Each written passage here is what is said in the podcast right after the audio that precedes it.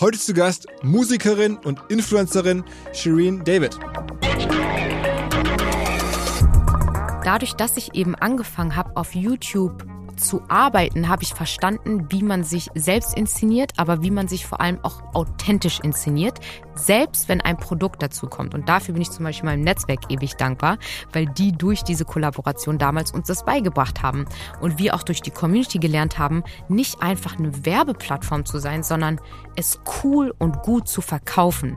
Und das war eine gute Schule für mich zu verstehen. Du musst eine Story erzählen. Du kannst nicht einfach das Produkt in, in die Kamera halten und sagen, das ist ein tolles Produkt, sondern was ist deine Geschichte zu dem Produkt? Und wenn du weißt, wie du die Story verkaufst, dann verkaufst du ein Produkt. Thank you. Weil die Kolleginnen und Kollegen von Instaffo, also der Jobplattform für den Tech- und Sales-Bereich, von der ich hier schon häufiger berichtet habe, mittlerweile bei uns doch groß engagiert sind hier im Podcast. Ihr hört immer wieder hoffentlich von Instaffo. Deswegen habe ich die Kollegen vor kurzem mal selber persönlich kennengelernt und war wirklich sehr angetan. Sie haben mir dazu erzählt, es gibt eine neue Finanzierungsrunde in die Firma. 10 Millionen werden da investiert. Das ganze Thema wird also immer relevanter. Daher nochmal hier mit Nachdruck der Hinweis. Wer Menschen sucht im Bereich Tech und Sales, denkt an Instaffo. Die haben da scheinbar wirklich eine neue magische Soße gefunden, wo sie über ihre Plattform ein automatisiertes Matchmaking zwischen Arbeitnehmer und Arbeitgeber ermöglichen und das ist im direkten Marktvergleich dreimal effektiver, was die Quote von Bewerbung zu Einstellung angeht. Hilft natürlich auch, dass sie bereits über 100.000 passende Talentprofile auf der Plattform haben und dass man sehr, sehr schnell ins Gespräch kommt. Innerhalb von 48 Stunden bewerben sich die ersten Talente bei den Arbeitgebern oder man kann sogar als Arbeitgeber einer vorselektierten Gruppe an Talenten aktiv eine Nachricht schicken oder sie zum Chatten einladen, um sich noch schneller kennenzulernen und zu prüfen, könnte das passen. Also nicht nur ich und die Geldgeber offensichtlich glauben an Instafo, sondern auch mittlerweile über 1800 Firmen, darunter O2, RTL, HelloFresh, MyPoster, viele, viele weitere. Instafo ist auf OMR Reviews bestbewertet 4,8 Sterne in der Kategorie Recruiting Plattform. Firmen, die nun Instafo ausprobieren möchten, sehr gerne. Ihr spart außerdem 500 Euro auf die erste Besetzung, wenn ihr euch anmeldet über Instafo mit Doppel F instafo.com slash OMR. Zurück zum Podcast. Let's go! Go, go! Herzlich willkommen beim OMR Podcast mit Philipp Westermeier. Ich habe es schon häufiger erlebt, dank dieses Podcasts hier, dass ich Leute kennenlernen darf und dann feststelle, so aus der Nähe, wenn man sich persönlich kennenlernt, ist es erstaunlich anders als meine Wahrnehmung aus der Ferne. Und das alles Faktor 5 oder 10 ist meine Wahrnehmung von Shireen. Wirklich, was eine interessante, beeindruckende Frau. Ich glaube, die wenigsten, die sie so wahrnehmen, verstehen das. Und es ist eine so große Diskrepanz zwischen dem, was man so häufig sieht und was sie sich für Gedanken macht und wer sie als Person ist. Eine unfassbare Geschichte. Entsprechend einer meiner Königsmomente dieses Jahr wieder mit dem Podcast, jemanden zu begegnen. Zum zweiten Mal in dem Fall. Wir hatten uns schon mal letztes Jahr auf dem Festival begegnet, gemeinsam auf der Bühne mit Tina Müller. Hinterher noch ein bisschen Austausch gehabt, aber ähm, noch nie so in der Länge und so ausführlich. Es hat mir sehr viel Neues gezeigt und ich habe das Gefühl, wenn ich etwas bewerben wollen würde, würde ich sofort Shreen anrufen und gucken, ob es irgendwie zu ihr passt, weil diese Frau hat auf verschiedensten Ebenen einfach sehr große Kräfte, ist mir aufgefallen. Wirklich ein spektakuläres Gespräch und damit direkt rein in das Gespräch mit Shreen David. Auf geht's! Herzlich willkommen, Shireen David. Hi. Hallo, vielen Dank für die Einladung. Shireen ist schon richtig, ne? Oder soll ich lieber Barbara sagen? Shirin ist eigentlich richtig. Aber eigentlich ist dein Geburtsname Barbara, ne? Mein erster Name ist Barbara und der zweite ist Shirin. Der wurde mir von meinem Vater gegeben. Das heißt, der ganze Name ist Barbara Shirin Davida Vitius. Ich weiß, hört sich ein bisschen an wie ein Zauberspruch, aber geht eigentlich ganz schnell.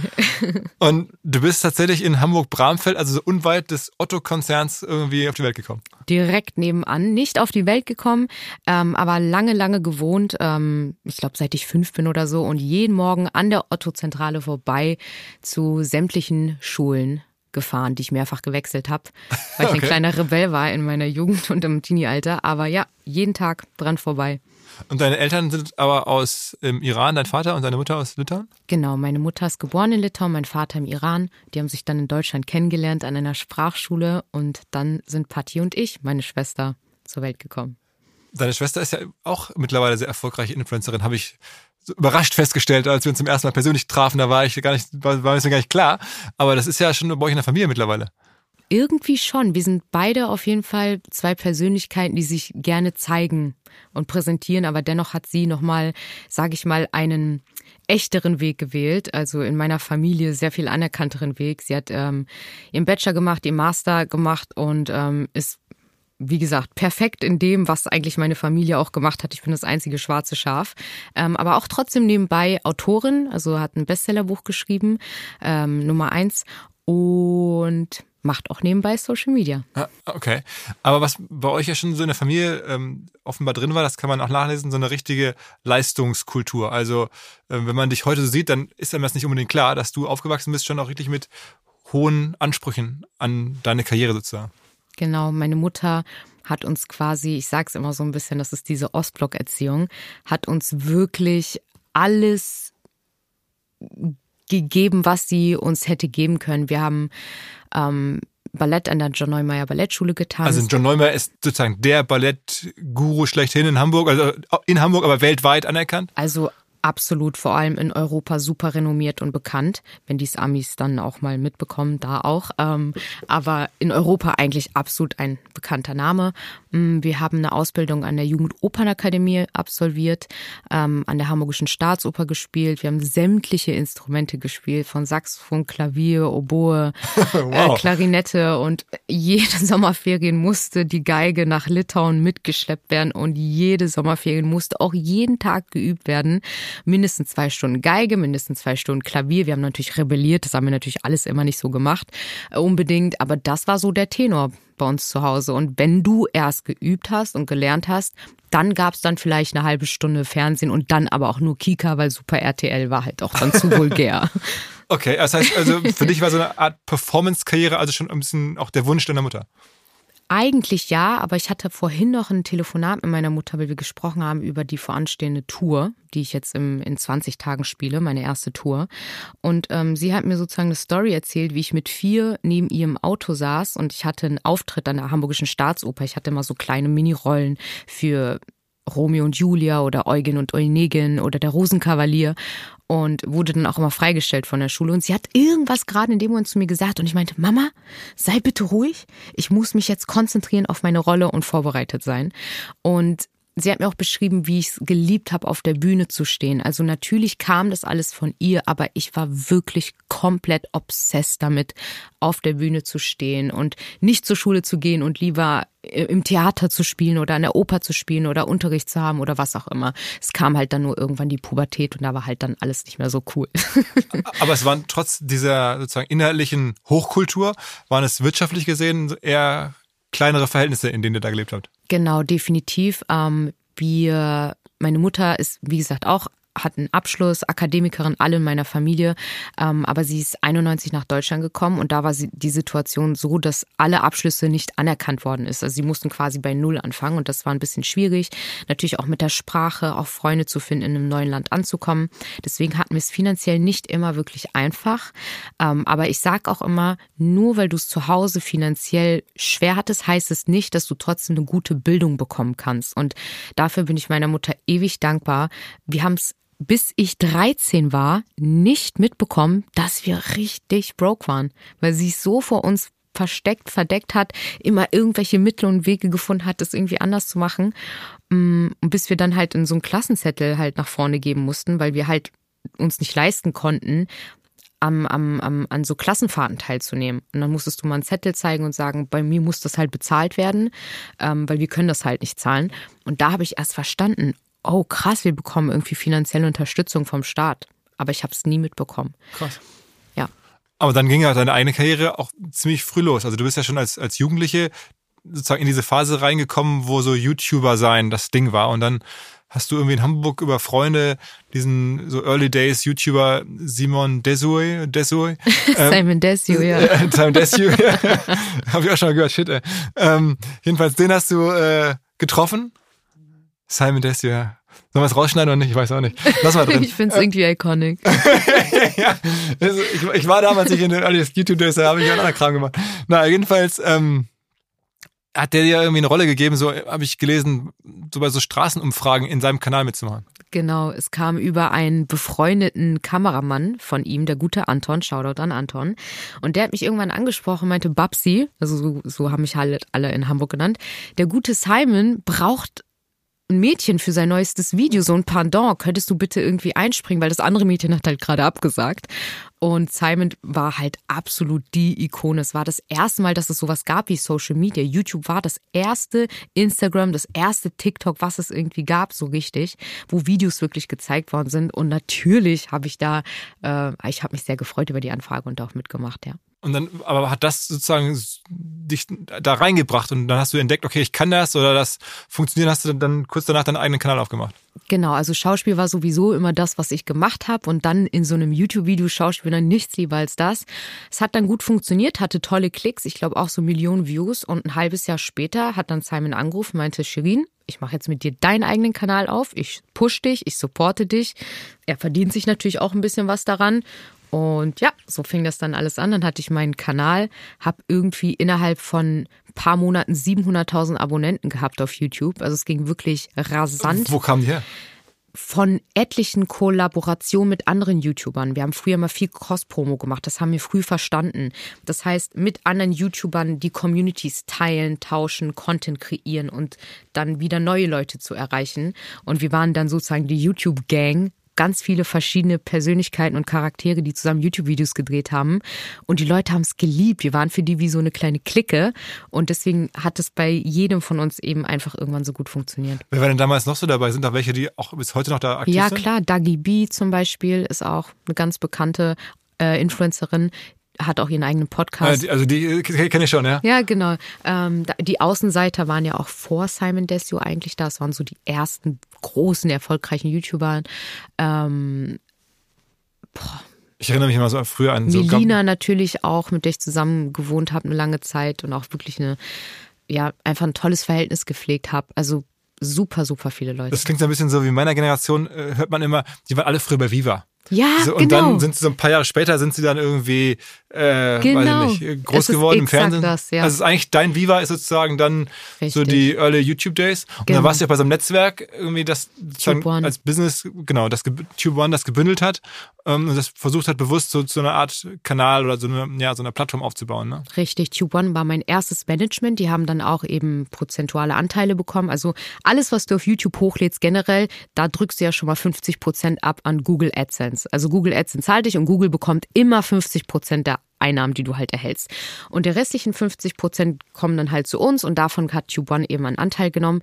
Die haben uns vermarktet, platziert. Mit, wir hatten damals Deals mit Fanta, mit Deezer, mit Vodafone, mit wirklich ganz, ganz großen Brands. Und dafür waren natürlich immer die, diese Netzwerke da. Es gab noch Mediakraft und noch ein paar andere, aber Tube One und Mediakraft waren so die Big Player. Wie alt warst du, als das so? 19. 19 angefangen, ja. Okay, das heißt, und dann bist du, hast du Abi gemacht? Nee, ich habe mein Abitur nämlich abgebrochen. Wie gesagt, das einzige schwarze Schaf in der Familie, weil es dann das Angebot gab, komm nach Köln, das ist die Medienhauptstadt, dort treffen sich jetzt alle YouTuber und da reißen wir uns jetzt richtig den Arsch auf und kommen, gehen aufs nächste Level. Und da habe ich ehrlich gesagt nicht lange gezögert. Meine Mutter hat es auf Twitter erfahren, dass ich ausziehe. Sie hat es, glaube ich, bis heute nicht verarbeitet. Okay. Und bis heute steht auf der Bucketlist von meiner Mom, ich wünsche mir, dass Babsi ihr Abitur zu Ende macht. Ähm, Und ich glaube, das, das, ich habe schon überlegt, kann man das irgendwo kaufen? Nein, Abendschule, Abendschule. Genau, ich müsste eigentlich zur Abendschule Ja, gehen und das nachmachen, damit sie glücklich ist. Ich glaube, sonst kann sie, kann sie nicht ruhig schlafen noch. Okay. Aber ich meine, das dauert ja noch gar nicht lang. Ich habe jetzt gelesen, also 2014, da war das Jahr, wo du mit YouTube angefangen hast, also mit dem Simon. Und dann 2015 warst du schon in, also kann man bei Wikipedia nachlesen, bei Fuck You Goethe, also in, in der Cast von dem Kinofilm. Das ging ja dann mega schnell. Genau, die sind sehr, sehr schnell auf uns aufmerksam geworden und haben verstanden, dass die irgendwie Social Media und YouTube mit integrieren müssen, weil sie dadurch Leute erreichen. Es fing damals an, dass Melina und ich, wir waren in irgendwelchen Eisdielen, sie hat halt gepostet, guck mal, wie toll das Eis ist. Und am nächsten Tag standen da Leute in der Schlange bis keine Ahnung wo in der Mönckebergstraße und diese Eisdiele war halt ausverkauft. Und die, die haben relativ schnell verstanden, dass es einen riesen Impact gibt. Und natürlich wollte auch Fuck You Goethe und Konstantin wollten natürlich viel Aufmerksamkeit haben auf deren Film. Und deswegen hatten Dagi und ich dann so eine kleine Cameo. Die war ganz süß. Ähm, wir sind nach Thailand geflogen und das war voll krass für uns, mit Elias und Barek zu drehen. Und, und das ist ja heftig. Also weißt du, machst ein Jahr YouTube und dann spielst du halt in so einem Kinofilm mit. Das ist so, das ist ja so eine neue Plattform von von, von dich, also das war ja nicht möglich vorher. Du musstest ins Fernsehen, um gesehen und gehört zu werden. Und du bist jetzt in Selbstkontrolle deinen eigenen Content hochzuladen, zu schneiden, zu drehen, zu filmen, wie du ihn möchtest. Eigentlich viel geiler als Fernsehen. Absolut. Wäre ich damals ins Fernsehen gegangen, ich wäre die, grö ich wär die größte Zicke gewesen. Die hat mich so geschnitten, wirklich furchtbar. Und deswegen liebe ich YouTube so. Und deswegen sage ich es, Leute, das ist die Plattform, jetzt ist es TikTok, wo ihr wirklich euch so zeigen könnt, wie ihr das möchtet. Und es gibt ja Kontrolle. Aber trotzdem, also ich meine, obwohl du das jetzt heutzutage so formulierst, damals war dein Weg ja schon nach einer gewissen YouTube-Zeit zu sagen, ich will jetzt auch ins klassische Fernsehen gehen. Oder also, also das war, glaube ich, auch dein Wunsch sozusagen. Und das war also das, was dir die richtige Bestätigung eigentlich gegeben hat. Absolut, weil wenn du nicht im Fernsehen stattfindest, warst du auch nicht berühmt im echten Leben. YouTube war damals immer so eine fast nicht greifbare Sache. Das war, das war so weit weg. Das war, okay, du bist ja gar nicht bekannt, du bist ja nur YouTuber. Aber wenn du im TV stattfindest, dann hast du es geschafft. Und deswegen wollte ich unbedingt immer ins Fernsehen. Und das kam dann 2017 äh, DSDS. Genau, die Anfrage kam schon mal 2015, nachdem ich meinen ersten Song released habe, ähm, weil ich durch YouTube dann auch natürlich die Chance hatte, Musik zu machen und die habe ich gleich genutzt. Und dann kam die Anfrage noch ein Jahr später, da war ich ein bisschen mehr bereit dafür und reifer und erwachsener in meinen Augen mit 21. Jetzt denke ich mir so, Gott, mich denn du warst mit 21 ein Kind. Aber äh, deswegen habe ich die Anfrage dann angenommen und dann genau DSDS gemacht und das war so mein erster Eintritt in diese verrückte Fernsehwelt. Aber es ist ja schon krass, dass du sozusagen es schon hättest ein Jahr vorher machen können, aber hast dann selber so erkannt oder für dich gespürt, dass, obwohl du das eigentlich wolltest, das mache ich noch nicht, weil ich bin noch nicht ready. Richtig, und ich glaube, das ist genau das, was ich dann eben von zu Hause aus gelernt habe. Einschätzen zu können, was kannst du jetzt, wofür brauchst du noch mehr Übung? Weil meine Mutter sagt immer 95 Prozent Arbeit, aber 5 Prozent Talent. Aber du kannst es nicht ersetzen, du musst die Arbeit tun. Und ich konnte dadurch sehr gut einschätzen, dass ich damals einfach noch nicht ready war dafür. Einfach auch mental und auch von meiner Beurteilung her. Dafür habe ich noch zu wenig gemacht. Und daraufhin habe ich mich dann irgendwie ein Jahr später eher danach gefühlt, als könnte ich das handeln. Im Nachhinein konnte ich das absolut nicht handeln, aber daran lag es, das lag auch eher an, an einem gewissen, ja, Kollegen in der Jury und natürlich auch am Sender okay. bei RTL. Wer könnte das denn sein? Wer könnte das denn sein? Aber ja, es war ein gutes Learning, es war eine tolle Schule und ich glaube, man muss wirklich immer schauen, große Angebote sind verlockend, aber du musst sie richtig machen und du musst sie gut machen, weil das, der Rest bringt nichts. War denn dein ganzer Look damals schon so in die Richtung, wie er heute ist? Also wenn heute dein Instagram-Account aufmacht und so ein bisschen scrollt, dann ist der Look, äh, ich habe dazu das Wort äh, gelernt, ultra feminin. Ähm, mhm. So, das heißt auch, man sieht da durchaus provokante Posen und so. Ähm, war das damals auch schon so? Das war tatsächlich auch so, weil ich, ich wollte immer blond sein. Ich bin von Natur aus brünett. Ich wollte immer bauchfreie Tops haben. Ich habe mir immer meine Crop Tops irgendwie zurechtgeschnitten. Ich habe mir Pistazienschalen auf meine Fingernägel geklebt, damit ich lange Nägel habe. Und ich war vier, als ich das gemacht habe. Okay. Ich habe im Rewe mal gestanden, auch mit sechs oder so. Bin dann zu diese in diese Beauty-Theken-Abteilung gegangen und habe mir so Puder und Lippenstift in die Taschen gemacht. Und dann steht meine Mutter so an der Kasse und sieht so meine ausgebeulten Taschen und denkt, was ist denn da drin? Sie greift da rein und zieht so Eyeliner, Lippenstift raus raus. Und du musst dir vorstellen, meine Mutter hat einen Lippenstift gehabt. Meine Mutter ist keine Frau, die sich viel geschminkt hat. Das ist also ein inneres Irgendwas in mir drinne. Ich liebe es einfach ultra feminin zu sein. Und ähm, wie gesagt, mit 13 habe ich mir halt Gedanken darüber gemacht, nicht wie ich mit 18 meinen Führerschein bekomme, weil ich wusste, okay, da haben wir nicht so viel Geld. Da wollte ich einfach nur verstehen, wie zur Hölle ich mir mit 18 eine Brust-OP leisten kann. okay, und das wow. sind halt, wow. das, ja, das sind halt einfach Sachen und wie gesagt, die habe ich nicht zu Hause gelernt. Hast du das dann mit 18 auch sofort gemacht? Hm, nicht mit 18, ein bisschen später. Ähm, aber ja, das war, das war das Erste, was ich gemacht habe, weil das, das war auf meiner Bucketliste mein erstes To-Do. okay. Und da habe ich mir so einen kleinen Traum mit erfüllt. Wie gesagt, bitte fühlt euch nicht animiert an alle Zuhörer und Zuhörerinnen. Aber das ist nun mal etwas, was ich in mir drin habe und ich kann nicht sagen, woher das kommt. Meine Mutter sagt immer, das ist die persische Seite. okay. Aber ich meine, ist es auch das, was so ein bisschen polarisiert oder ist das diese Polarisierung, die da damit ja auch dann kommt, ähm, auch ein bisschen Teil des Erfolgs sozusagen? Absolut. Also die Polarisierung kommt im, im ersten Punkt daher, dass es ja das Narrativ ist ja oft, du kannst entweder nur hübsch sein oder du kannst schlau sein. Und ich glaube, zu provozieren mit dieser ultrafemininen Art, aber dann noch eine Meinung haben und eine extrem direkte und freche Meinung, ist für viele Leute eine Provokation. In meiner Welt ist es Normalität und das ist wie gesagt, Frauen haben in, in, in den Augen der Gesellschaft oft immer nur eine oder die andere Rolle. Es gibt ja auch diesen ähm, Madonna-Huren-Komplex, so heißt er. Das ist ja wirklich echt. Es kann nur das eine oder das andere geben. Mm, und deswegen ist es, glaube ich, viele Leute eine Provokation. Aber wie gesagt, für mich normal. Und dann ging es bei dir aber so weiter, mal so ein bisschen so chronologisch das einmal durchzuziehen. Das heißt, du hast dann das YouTube, dann kam das Fernsehen mit den verschiedenen äh, Showformaten, ein bisschen Kino nebenher auch schon. Und dazwischen war auch immer die Musik. Also es war schon immer so dein Ding. Aber also nie Live-Auftritte, aber schon so ein bisschen mhm. ähm, Musik zu machen, das war dann schon so dabei. Ich meine, wir reden jetzt ja auch über relativ kurze Zeiträume. Dein erstes Nummer eins äh, oder dein erster Nummer eins Song, wann kam der? Mm, der erste Nummer 1 Song war 2019, aber meine erste Single, die Top 10 gechartet ist, war 2015. Du liebst mich nicht. Kennst du das Original noch von Sabrina Settler? Ja, ja, klar. Genau, und das haben wir gecovert quasi mit einem anderen Künstler und das ist dann auf 6 gechartet und dann ist natürlich die Industrie komplett aufmerksam geworden, weil die waren so, was, eine YouTuberin chartet auf Platz 6 der deutschen Charts, wie ist das möglich? Die Leute haben es auf iTunes gekauft, wie, wie Hölle, also es war unfassbar und dadurch hatte ich dann eben die Chance, auch mit vielen anderen Labels und Produzenten mich zusammenzusetzen und Vertrieblern und zu schauen, okay, was kann ich machen. Aber YouTube war immer cool, weil ich mich ausdrücken könnte in meiner Person. Aber ich wollte eben, also ich komme von der Musik. Das ist das, was ich zu Hause gelernt habe. Und ich habe schon schnell verstanden, dass das eigentlich der perfekte Weg ist, um zur Musik zu gelangen. Dann hat man dann so ein bisschen so einen Komplex, weil man denkt, jetzt bin ich halt super erfolgreich, aber es ist ja alles nur wegen meiner YouTube-Reichweite und gar nicht wegen meiner Musikkunst. So gibt's so hm. diese. Ja, und wie? Ich musste mich beweisen. Ich musste mich so dermaßen beweisen, dass ich wirklich hier bin. Nicht, weil ich mehr Geld machen möchte, sondern weil ich wirklich einfach Künstlerin bin und gerne Musik mache. Und das hat halt ein bisschen gedauert. Das, das war zum Beispiel ein bisschen ein längerer Weg. Wann war, war denn so für dich so der musikalische Durchbruch? Der musikalische Durchbruch war 2019 mit meiner ersten Single Gib ihm. Ähm, die ist in der zweiten Woche auf Platz 1 gegangen und zwar in der, in der dritten Woche ebenfalls auf Platz 1, ist jetzt über 100 Millionen Streams, ist der erste Rap-Song, der Gold gegangen ist seit Sabrina Settler, einer Solokünstlerin.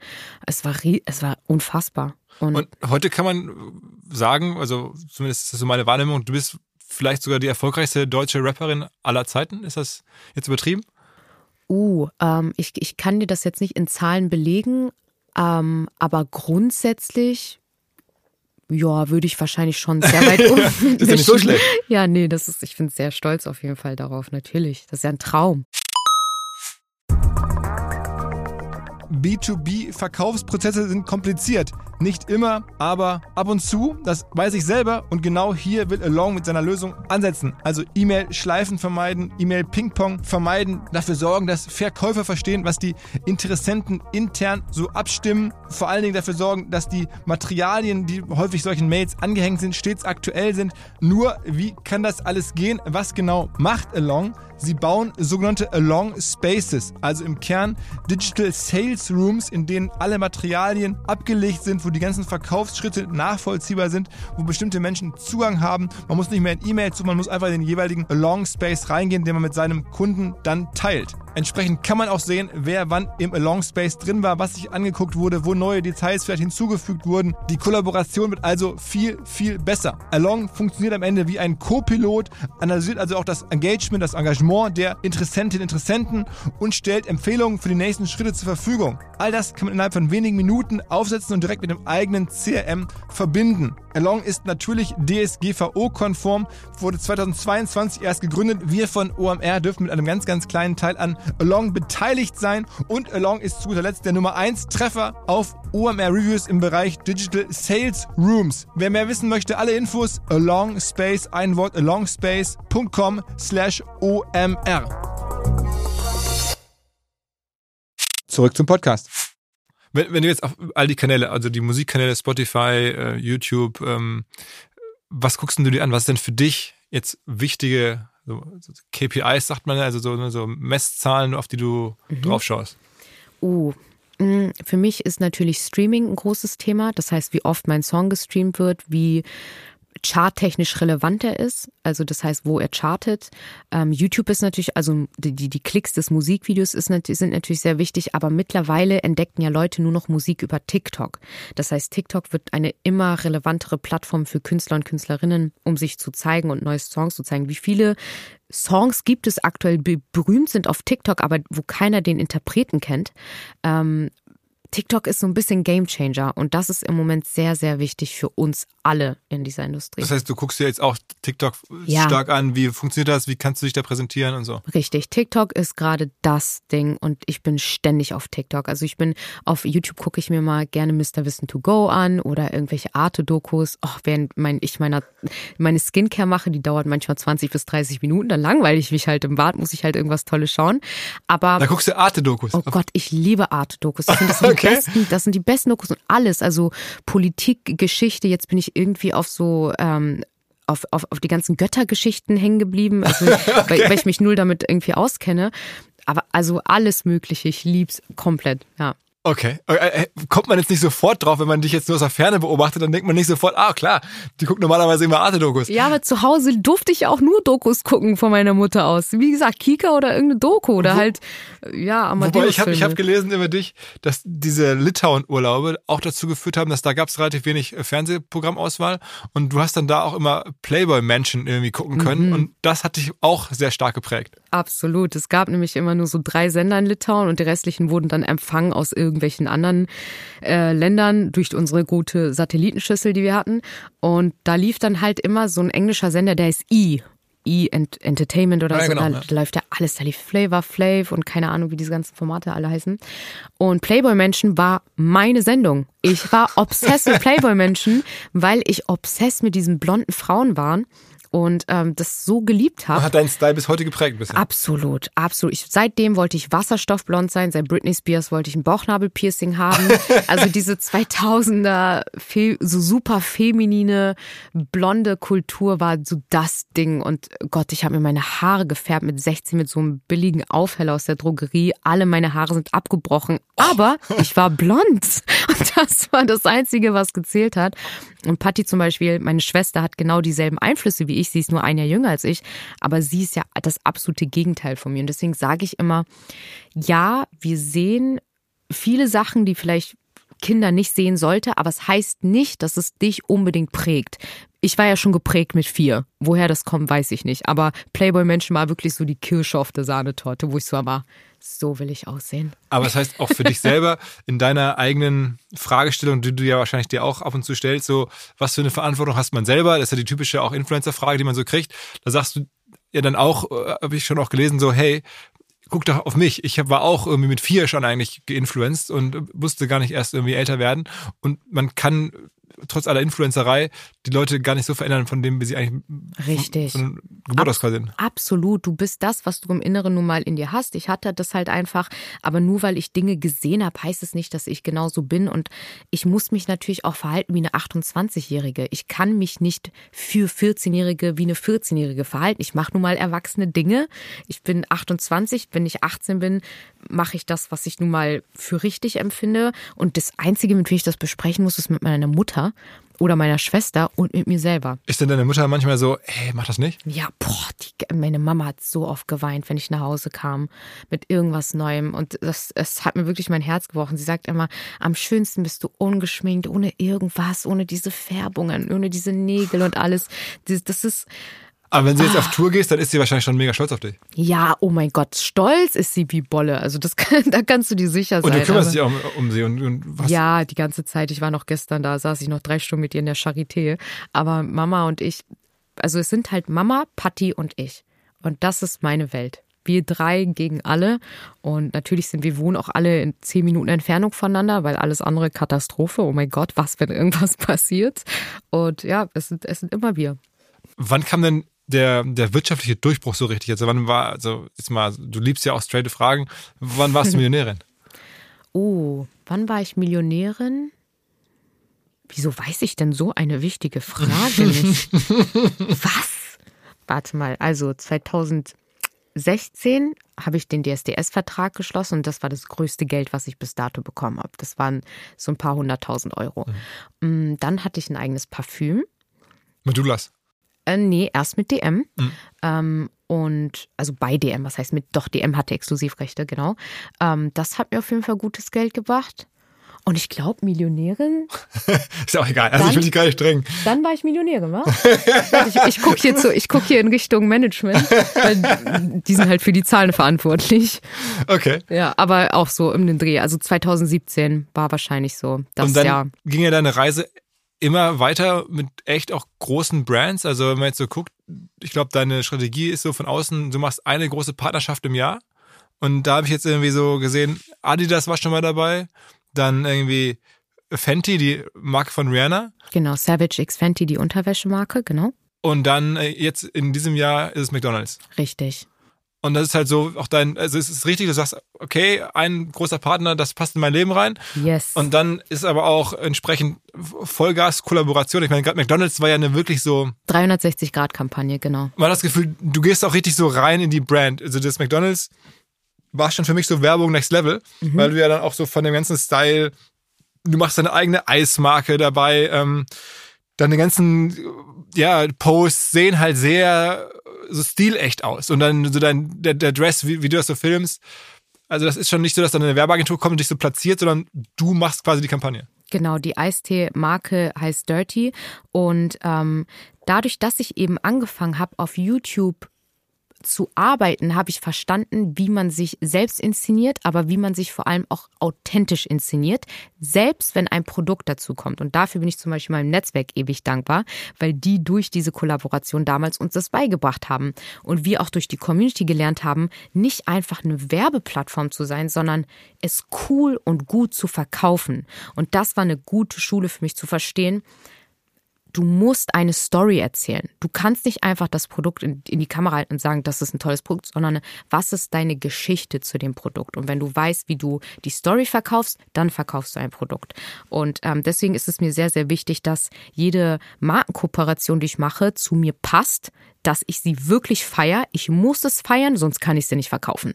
Wenn ich es nicht feiere, keine Chance. Kann wie viele Sachen sagst du so ab im Jahr? Also wie viele Leute sagen, hey, können wir reden? Dann sagst du, ja, leider nicht. Also von zehn Anfragen äh, sage ich acht ab. Zum Beispiel auch letztes Jahr vom McDonald's-Deal hatte ich drei Millionen Deals auf dem Tisch. Ich hatte eine Sport, äh, ich hatte eine Sport-Instagram-Marke auf dem Tisch. Ähm, Genau, das zweite war McDonalds, das dritte war dann erneut DSDS. Und ich hätte alle drei easy mitnehmen können. Aber das sind halt Dinge, wo ich weiß, DSDS halt müssen wir nicht drüber reden. Und äh, diese Instagram-Sportmarke, die ist einfach super unwertig. Das ist ein Money-Deal vielleicht, aber das hebt ja auch meine Marke nicht an oder wertet sie auf. Im Gegenteil, es zieht meinen Namen ein bisschen runter in der Wertigkeit. Und McDonald's ist halt einfach ein das ist halt einfach eine Global die, Brand. Eine Global Brand. Die haben, die waren super oft mit mir an, an dieser Kampagne zu arbeiten. Ich durfte meine Regisseure aussuchen, ich durfte mein Team aussuchen. Ich konnte singen, ich konnte rappen, ich konnte tolle Looks zeigen und ich hatte einen Werbespot im TV. Vor, vor jedem großen Ding lief dieser Werbespot und das ist natürlich, das ist so ein Deal, das ist für mich so ein 100% Deal, wo alles stimmt und das liebe ich. Aber du sagst auch über dich selber, wer mit dir arbeitet, ähm, muss sich schon mal so ein bisschen auf dich einlassen und es ist dann auch nicht ganz so einfach. Also häufig sind dann Leute schon auch, sagen wir, die kommen an ihre Grenzen, weil du sehr, sehr perfektionistisch genau weißt, was du willst und auch was du nicht willst. Die Werbeindustrie ist nicht gewohnt, dass man mit Persönlichkeiten arbeitet. Das ist in Deutschland ja noch so ein bisschen neuer seit Social Media. Früher, wenn so eine Heidi Klum was gemacht hat, hast du ja auch nur diesen einen Werbespot mitbekommen. Aber durch Social Media kannst du ja mehrere Facetten bedienen. Du kannst zum Beispiel, ich habe mein eigenes Eis bei McFlurry rausgebracht und ich mache ein TikTok-Video, wo ich einfach zeige, oh mein Gott, Leute, das ist mein eigenes Eis, das muss ich realisieren. Und das schafft ja eine ganz andere Nahbarkeit als einfach ein perfekt gedrehter Werbespot. Und deswegen bespielst du heutzutage beides. Aber weil ich eben verstehe, wie meine Community tickt, sage ich das. Ich bin, wie gesagt, nicht die Litfaßsäule, wo ihr euren Tag draufklebt. Wir müssen zusammen rausfinden, was gut funktioniert. Es muss meine visuelle Sprache sein. Zum Beispiel jetzt bei McDonalds. Ich habe meine Regisseurin, die ich um, ich habe, ich wollte sie unbedingt da drin haben. Sie dreht jetzt ähm, Werbefilme mit einer anderen Rap-Künstlerin, weil die sehen, oh mein Gott, diese McDonalds-Kampagne sieht unfassbar aus. Wer hat das gedreht? Also buchen die die exakt selbe Regisseurin für eine neue Werbekampagne. Aber kann denn die ähm, äh, Regisseure dann auch ohne dich das genauso wieder umsetzen? Also ich meine, du gibst ja schon ganz viel rein. Wenn die andere Künstlerin auch ganz viel reingibt, denke ich schon. Ähm, aber also ich gebe das vor, was wo ich denke, das passt zu mir und dadurch, dass ich ja so viel Popkultur gefressen habe, also Playboy-Menschen, diese ganzen Sachen, das ist ja das, wo ich McDonalds ja auch kennengelernt habe in diesem Zeitraum 2000, 2010. Deswegen weiß ich ja auch, was gut funktioniert. Und das, das stört, glaube ich, manchmal so Werbeagenturleute, weil das ist deren Job. Und natürlich lassen die sich da nicht von einer ultra femininen blonden Frau da, weißt du, das ist, da sind ja auch, da herrscht ja auch ganz viel Vorurteil. Und das ist, da, dagegen kämpfe ich halt immer viel. Aber danach, wenn das Eis dann halt in zehn Tagen statt in drei Wochen ausverkauft ist bei McDonalds, sind dann halt alle wieder happy. Und das ist das, woraus es ankommt. Wie groß würdest du eigentlich sagen, ist deine Community? Also ich habe es ja mal erlebt, also wir waren vor einem Jahr zusammen, da warst du äh, auf einem Festival bei uns in Hamburg und da treffe ich ja schon einige Leute, aber es war für mich echt krass zu sehen, wie so Leute vom Sicherheitspersonal, ähm, aus dem Catering, also die, andere Gäste natürlich wirklich krass so auf dich äh, eingegangen sind, sofort Fotos wollten, sofort krass, da ist Shireen. Also es ist schon sehr doll, wenn man dich jetzt so im Alltag erlebt. Ähm, aber hast du da eine Zahl dahinter? Also würdest du sagen, es sind eine Million Menschen, es sind 300.000 Menschen, wie viel sind es? Boah, das ist super schwer einzuschätzen. Das ist tatsächlich sehr schwer. Ich meine, ich habe jetzt, mm, ich kann es ein bisschen an meiner, an meiner Tour ausmachen. Ähm, wir haben jetzt 120.000 Tickets verkauft für die Tour, jetzt für die erste Tour. 80 Prozent davon sind Frauen. Und ich glaube, daran kann man das dann bemessen, weil ich glaube, das ist das wo ist die Kaufkraft der Leute? Also wer gibt wirklich Geld aus? Und das siehst du dann halt, wenn du eben Produkte rausbringst. Aber Community zum Beispiel, dann gibt's ja auch nur die Leute, die dich zum Beispiel supporten, weißt du, die gar nicht jetzt unbedingt das Geld ausgeben, aber Kommentare schreiben, Stories liken. Es ist sehr schwer zu bemessen. Also woran willst du willst du es an der Kaufkraft bemessen oder willst du es an, an Support online bemessen? Ein bisschen schwierig für mich, das rauszufinden. Dennoch kann ich mir vorstellen, es gibt eine, wenn jetzt auch gerade hier Marken zuhören, eine ganze Reihe von Marken, die jetzt sagen, okay, krass, ähm, das ist ja schon besonders, da möchte ich gerne dabei sein. Bist denn du ansprechbar? Also für gibt es noch irgendwas, oh. was, was du dir wünschst? Also ich habe ich, ich, mein Lieblingsbeispiel ist, wir hatten schon mal, glaube ich, äh, Till Schweiger hier, der hat irgendwie erzählt von einer Kreuzfahrt, die er gerne machen würde. Danach rief irgendwie Victoria wollte eine Kreuzfahrt machen und wir hatten, ich glaube, Pamela Reif hat mal von Fertighäusern erzählt, dann gab es nachher Fertighäuser. Toll. ja, bin ich ganz stolz drauf. Ich alles ja, glaube ich. Aber also kann man, bist du da open for business oder sagst du, ey, nee? Oh, ich bin sowas für open for business.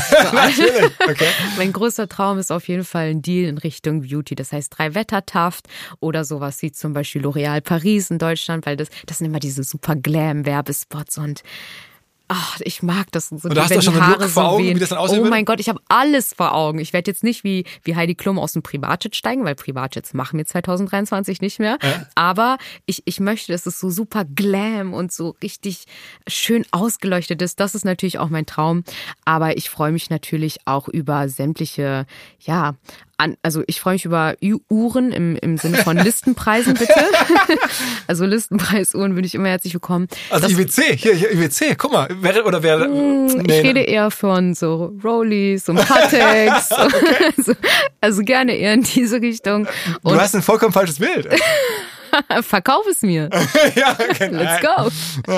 Und ähm, dann, ich, ich, ich ich bin super interessiert in MS, also gerade in MS-Taschen. Echt? Das ist ja der, das, das, wo der Wert einfach am meisten steigt. Ich habe bis jetzt aber keinen Ansprechpartner in Deutschland, weil du kommst ja bei MS nicht einfach rein und kriegst dann halt sofort eine Tasche, sondern du musst ja bei MS erstmal hier ein paar Schuhe kaufen, einen kleinen Schal, hier nochmal ein Seidentuch, da vielleicht ein kleines süßes Outfit und erst dann bekommst du eventuell eine MS-Tasche angeboten. Aber also das heißt, du wärst dankbar für eine Tasche oder für einen Deal? Wir reden ja schon von einem Deal. Du willst ja oh. eine Tasche haben. Nein, ich sag dir echt, ich, ich bin dankbar für Investmöglichkeiten, weil MS-Taschen kaufst du für 10.000 Euro Euro und kannst du irgendwann, also ich möchte sie natürlich um Gottes Willen nicht verkaufen, ich möchte sie erstmal bei mir haben. MS, hallo. Ähm, aber das ist natürlich. Du hast keine. Ich habe bis jetzt noch keine. Du, du, du, konntest noch keine kaufen. Hm, ich, ich habe ehrlich gesagt, ich, ich habe mich noch nicht getraut, da reinzugehen. Das, Wirklich? Ja, ich, ich weiß nicht, weil die dann sagen, hm, nee, gebe ich nicht oder keine Ahnung, ich habe mich noch nicht getraut. Ähm, aber so im Sinne von Deals, ähm, Boah, Automobilhersteller. Wo sind denn die Automobilhersteller? Wo ist die denn Lambos der, oder die Audis oder ja, Audi aber hier, auch unser mal, Partner. Ja, aber auch mal so einen süßen Fiat oder sowas. Oder, Wirklich? Ja, also ich meine, warum nicht? Also da bin ich okay. auch super offen okay. von. Vielleicht auch im Sinne von in Richtung ähm, äh, Elektronik und sowas. Also das ist also Elektrofahrzeuge, das ist natürlich auch sowas. mm, Das finde ich auch super spannend. Aber du hast mir auch schon mal erzählt, dass es schon so ist, dass du glaubst, dass viele Brands auch ein bisschen Respekt vor dir haben, weil du halt nicht so glatt bist. Also du Genau. sagst so, so viele Models, gerade im Luxusbereich, die sind Schauspielerin zum Beispiel. Ja. genau, die, die sind halt sehr passiver oder wie sagt man einfach irgendwie, ja, ähm, Genau, die haben jetzt nicht, die stehen jetzt nicht für so eine Persönlichkeit oder für eine Meinung. Sie stehen eher für die Projekte, an denen sie arbeiten. Aber zum Beispiel Schauspielerinnen sind nie, die du jetzt, also einige, nicht alle um Gottes Willen, aber oft werden so eher Models und Schauspielerinnen gebucht, um das Produkt zu verkaufen. Aber ich bin jemand, ich habe eine sehr starke Präsenz und vor allem eine Haltung nach außen hin. Das heißt, mit mir polarisiert man schon. Also du hast schon eine große Aufmerksamkeit. Das ist nicht die, die stille Aufmerksamkeit, das ist the quiet luxury thing, sondern das ist mehr so dieses Hallo, wir sind jetzt hier. Bitte schaut uns an. dann habe ich von dir auch noch was anderes gelernt und zwar ähm, hast du ja auch so von deinen Texten her oder von, von den- auch den Captions bei Instagram und so, ja, auch da bist du ja so Vollgas. Bitch und so ist halt ein vollkommen normales Wort. Ähm, und da hast du gesagt, äh, Philipp, ähm, das musst du verstehen, das ist Reappropriation. Genau, auf Englisch Reappropriation. Das Ja. bedeutet, du nimmst dir einen negativen Begriff und drehst ihn um und machst ihn zu etwas Positivem. Also das heißt, wenn zum Beispiel mich jetzt jemand eine Bitch nennen würde, nenne ich mich selber so und mach das, ich bin eine schöne Bitch oder ich bin eine pretty Bitch oder das, du, du, du, du drehst es halt quasi um, um dir die Macht über etwas Negatives wiederzuholen. Und das ist das, was ich grundsätzlich mache. Okay. Trotzdem gibt's aber auch Situationen, wo du schon in deinem Leben so härteste Shitstorms hattest, so äh, Cancel-Situationen. Genau, Cancel Culture ist auf jeden Fall das Ding im Moment und ich wurde ja auch schon 35 Mal gecancelt oder so.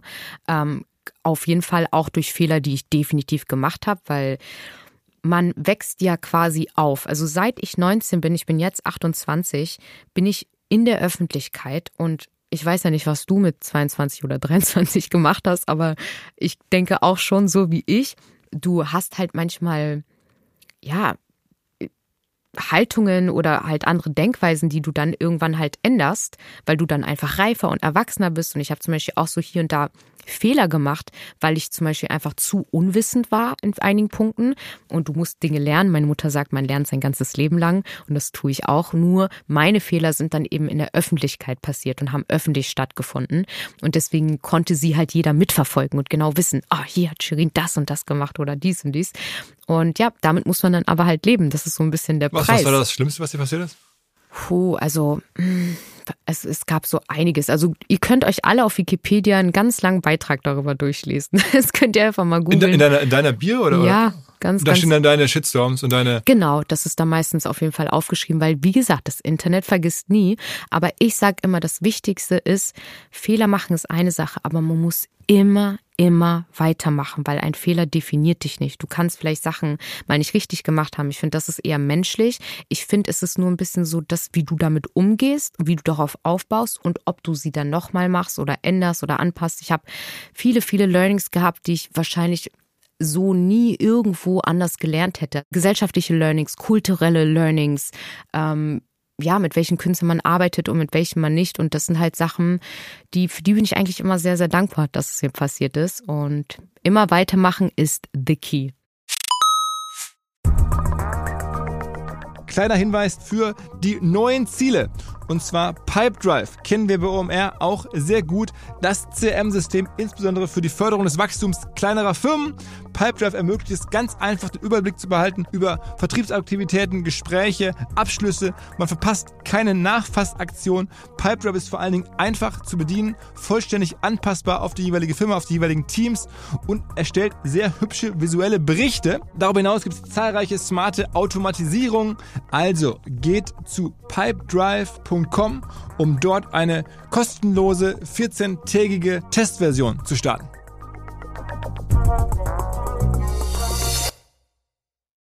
Zurück zum Podcast.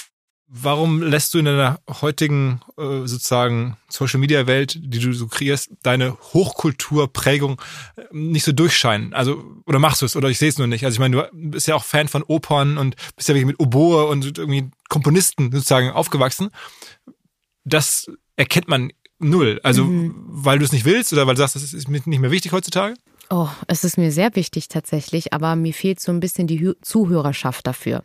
Ich verstehe auch mittlerweile sehr gut, was meine Community will und wonach sie verlangt. Und alles im Sinne von Klassik, da erreiche ich die Leute nicht richtig damit, weil es einfach, glaube ich, nicht bei vielen gelernt ist oder sich zu wenige aus meiner Community damit beschäftigen. Und es gibt generell irgendwie eine sehr kleine Klassik-Community in Deutschland. Ich weiß nicht, wo ich sie finde.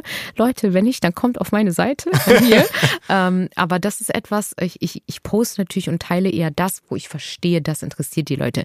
Nicht alles interessiert die Leute. Wenn ich meine gesunden Smoothies mache oder super gesunde Ernährung, no one cares. Und das habe ich dann irgendwann verstanden. Das heißt, die Leute wollen dann bei dir eher den Burger. Die Leute, ja, genau, definitiv. Die Leute wollen bei mir den Eis, die wollen den Burger, die wollen, äh, die wollen die süßen Selfies, die schönen Fotos, so ein bisschen Tea behind the scenes. Und das habe ich halt schnell verstanden. Ich habe einmal eine Werbung gemacht für einen super gesunden Riegel. Das war die schlechteste Werbung, die ich je gemacht habe, weil das ist zum Beispiel, Shoutout Pamela Reif, etwas, was Pamela super gut kann. Das ist ihre Community. Aber das funktioniert bei mir nicht.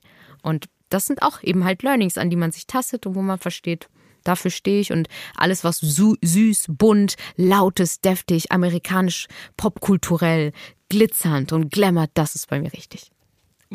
und am Ende hast du es ja, also da hast du gerade schon erwähnt, also ähm, neben der McDonalds-Geschichte, äh, die du dieses Jahr gemacht hast, hast du jetzt ein eigenes Getränk rausgebracht, also den äh, Dirty. Yes. Wie findest du den Namen? Äh, ja, natürlich. Clever, clever, clever. Ähm, äh, und das heißt, machst du aber jetzt sozusagen wirklich dann selber. Also mit einem Partner, der die Abfüllung macht, nehme ich an, aber du genau. hast die genau. Brand und du ownst die Firma sozusagen. Genau. Die Firma gehört uns. Ähm, genau, wir haben Vertrieb, also wir haben das Ganze mit Krombacher, mit der Krombacher Gruppe aufgebaut, unter einer Unterfirma sozusagen von denen. Die vertreiben das Ganze, füllen das Ganze ab, ähm, stellen das ganze Produkt sozusagen her. Ähm, aber alles, was Marketing ist, Verkauf, Storyline, also die Leute abholen, das Produkt sozusagen an den Mann oder die Frau zu bringen, das liegt alles bei mir. Und hast du, bist du da tiefer drin? Also könntest du jetzt sagen, okay, diese Firma, diese Dirty-Firma macht dieses Jahr 10 Millionen Umsatz oder 20 oder 5 oder also da bist das ist, ist das so, wo du mit dich beschäftigst? Ja, definitiv. Und da bin ich auch extrem drinne. Nur ich habe irgendwann so ein bisschen verstanden, darüber weniger zu sprechen, wie viel, weil McDonald's ist zum Beispiel ein richtig gutes Beispiel. Ich habe einen Post gemacht bei McDonald's in so einem super engen Catsuit und gezeigt, wie ich da meine Lieblingsbestellung aufnehme. Mein Filet Fisch mit meinem Pommes und meiner Cola Zero und so weiter. Und alle fanden es toll. Oh mein Gott, iconic, einfach bei McDonald's in so einem Glamour-Look zu gehen und so, richtig nice. Nur Liebe und nur Positives. Drei Monate später habe ich den Deal unterschrieben mit McDonald's. Die Kampagne ging online und es war ein riesen Shitstorm, weil in dem Moment bekannt geworden ist, dass ich daran Geld verdiene. Ja. Und alles in Richtung Geld und so Frauen, die Geld machen, ist immer noch gesellschaftlich einfach ungerne gehört oder ungerne gesehen. Ähm, und deswegen fokussiere ich mich bei Dirty weniger zu erzählen, was ich jetzt so, wie viel Geld oder Umsätze ich mache, sondern einfach ein nices Produkt zu machen oder die Leute abstimmen zu lassen. Wollt ihr lieber die Sorte oder die Sorte? Wollt ihr lieber Aber eine neue Ist das schon ausverkauft oder, oder war er schon ausverkauft? Wir haben 65 Millionen Dosen im letzten Jahr verkauft. okay, wow. Also wir haben, wir haben, wir sind auf jeden Fall sehr, sehr erfolgreich damit. Aber wenn du mal richtig viel Geld auf einen Schlag verdienen wollen würdest, wäre meine Vermutung, ich bin jetzt kein Experte, aber ich würde glauben, wenn du OnlyFans machen würdest, das würde richtig funktionieren. OnlyFans wird absolut durch die Decke gehen. Also ich glaube, ich würde keine Ahnung in 24 Stunden, ich habe keine Ahnung, was man da, wie ich kenne mich da noch zu wenig aus, aber ich würde mich dumm und dämlich Auf jeden verdienen. Fall, aber machst du nicht? Nee. Weil? weil es mir einfach zu, das passt einfach nicht zu mir und meiner Brand. Also auch wenn ich vielleicht ja, mit meiner ultrafemininen Art spiele oder betone oder hier in Musikvideos hier und da mal ein bisschen mein Booty Shake heißt es nicht. Also OnlyFans bedeutet ja trotzdem, dich komplett blank zu machen. Und das ist zum Beispiel etwas, das war bei mir nie irgendwie in, in meinem Kopf oder so. Das, das war jetzt nie mein Wunsch oder etwas, wo ich gesagt habe, okay, ich will jetzt das Geld unbedingt verdienen. Also da achte ich immer zu gerne und zu sehr dann doch auf meine Brand. Und das ist zum Beispiel etwas, was ich einfach nicht sehe bei mir. Wie viele Leute arbeiten eigentlich für dich? Also für das Team so tagtäglich? Mm, Im Moment mein Agent, dann habe ich eine Mitarbeiterin und eine Buchhaltung. Okay. Okay, also ein super kleines Team eigentlich für das, was du also machst. Ja, Jetzt wir für, sind- sagen wir mal, eine, eine, eine Firma mit, äh, ja, Wir haben ja einmal das Label, also Juicy Money Records ist mein eigenes Musiklabel. Dann habe ich meine Dirty GmbH, das ist mein Eistee. Dann habe ich meine Shirin David Management GmbH, das ist quasi alles, was in meine Richtung geht. Influencer sein, YouTuberin. Und ja, das sind eigentlich so die drei GmbHs. Und das ist so das, also Musik, Influencer sein und Eistee, das ist so mein Ding. Aber das heißt, am Ende, das, das Geld verdienst du dann jetzt mit dem Eistee, seit neuestem ja auch erst, ist ja noch gar nicht so lange. Und, und mit den Partnerschaften, weil Musik, sagst du, das ist äh, für dich, da kommt kein Geld raus. Selbst bei den Konzerten, irgendwie, äh, hast du mir erzählt, würde gar nicht so viel äh, für dich übrig bleiben am Ende. Musik ist etwas, womit ich wirklich nie Geld verdienen werde. Das habe ich relativ früh verstanden, weil ich ja auch jemand bin, die gar nicht an Musikvideoset geht, was unter 100.000 Euro kostet. Also wenn es nicht 100.000 Euro Musikvideo ist, komme ich halt nicht an dieses Set, weil, weil, und das muss ich ja selbst investieren von dem ganzen Vorschuss. Ähm, ich habe mir etwas aufgebaut, wo alles, was ich mache, sobald ich visuell irgendwo auftrete, ich kostet. Deswegen kannst du ganz schön froh sein, dass wir nur einen Podcast machen, wo es wirklich vollkommen egal ist, wie ich aussehe, weil sonst müsstest du den Hairstylisten zahlen und die Make-up-Artistin und das Styling und unter fünf würden wir hier nicht rausgehen.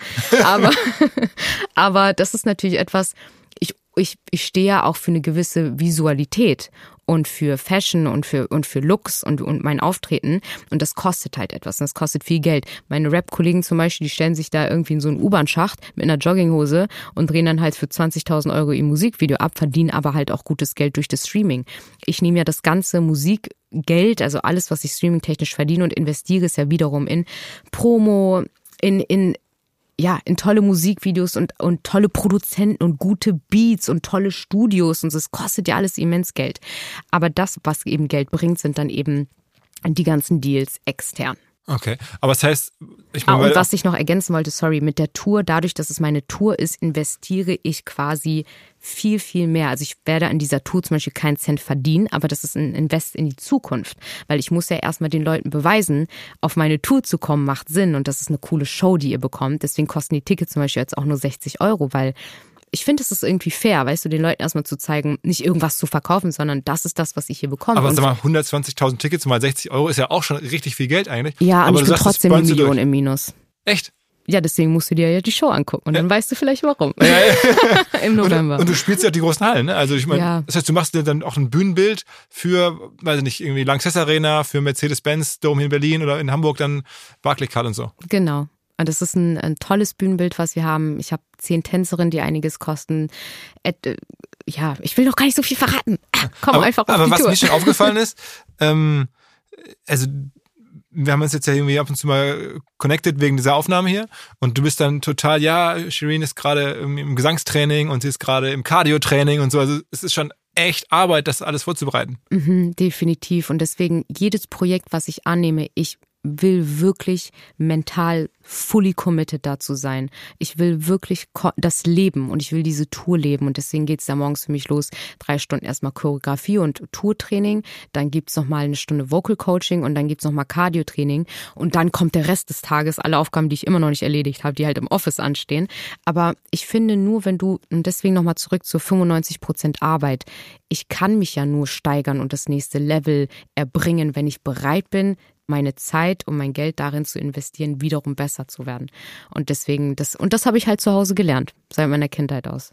Und ist denn für dich jetzt sozusagen das Musikgenre, was du aktuell machst, ist this it? Also wird das die Karriere jetzt in den nächsten Jahren, wird das immer so sein oder, oder gibt's da noch Pläne? Also, ich meine, ich komme zu Hause aus dem klassischen Bereich, ich mache jetzt Rap. Du kannst dir sicher sein, dass das definitiv nicht alles ist. Ich liebe zum Beispiel Schlager. Ich finde Schlager richtig toll. Ja, ich weiß nicht. also ein bisschen hat- Helene Fischer-mäßig. Oh, ich liebe Helene Fischer. Wirklich? Shoutout Helene Fischer. Kommt Und- der vielleicht auch so als, als Kollabo bei dir in der, in der, auf, der, auf der Tournee mal dazu oder so? Oh Gott, das wäre ein absoluter Traum. Ich glaube, das wird nicht passieren, aber ähm, ja, also mit Helene Fischer zu arbeiten ist natürlich ein, wäre natürlich eine Riesenehre für mich. Aber du könntest ja vielleicht wirklich da reinwachsen, so wenn du jetzt Schlager machst, eines Tages die, neu, die nächste, das ist, dann verkaufst du noch mehr Tickets. Ich sag dir, Schlager singen finde ich ja super geil, weil das ist so die, das ist so super Okay. leidenschaftlich und da und ich, ich liebe auch Gesang. Ich, ich, ich wollte halt aber erstmal jetzt einfach ein Rap-Album machen, weil ich halt auch Rap liebe und das meine ich. Ich entwickle mich ja so viel in meinem Leben. In zwei Jahren stehe ich vielleicht dann doch auf Techno und deswegen, ich finde, man muss dem Leben einfach und seiner eigenen Entwicklung gegenüber immer immer offen sein und immer schauen, was man, worauf man gerade Bock hat. Und ich mache eigentlich immer das, worauf ich gerade Bock habe. Ist denn, ist denn dem mal irgendwas auch krass schiefgegangen, wo du sagst, okay, das, das war jetzt so für, also das hätte ich mal lieber nicht gemacht? Oh Gott, ja, definitiv. Und das sind die besten Learnings. Also diese, ich bin etliche Male auf die, auf die Schnauze geflogen. Ich habe aber eigentlich immer einen relativ guten Sensor generell. Ähm, für so Sachen, die ich vielleicht vermeiden sollte. Mm, aber trotzdem, natürlich sind Sachen schiefgegangen. Ich habe ein paar falsche Entscheidungen getroffen und das gehört natürlich auch dazu. Risiko, also das, was ich mache, ist komplettes Risiko. Also alles, was ich mache, ist Risikoarbeit. Aber du bist Der ja auch so trotzdem so auch, oder bist vielleicht deswegen so Micromanagement-mäßig, weil, also mhm. das, es gibt so eine Geschichte von dir, wo, glaube ich, rund um die Dirty-Produktion also dieser Dosen, mhm. ähm, dieser Eistee-Dosen, da war irgendwie diese Farbe, die Pantone war irgendwie falsch. Und dann hast du gesagt, okay, sorry, dann müssen wir da die ganze Lieferung wieder einstampfen. Ja, oh Gott Gott, der arme Vertrieb. Ich glaube, die sind bis heute sauer auf mich. Die mussten keine Ahnung, wie viele tausend Dosen da irgendwie nochmal anderweitig verwenden. Ähm, aber natürlich, wenn die, wenn die Pantone-Farbe dann nicht die richtige ist, wie abgesprochen, die einen bräunlichen Unterton hat, ist es ja was anderes, wenn ich dann meine Instagram-App öffne, ein Bild vom Eistee mache und das nicht Instagrammable aussieht. Und das ist so ein Ding, das müssen, das, das muss man ja auch verstehen.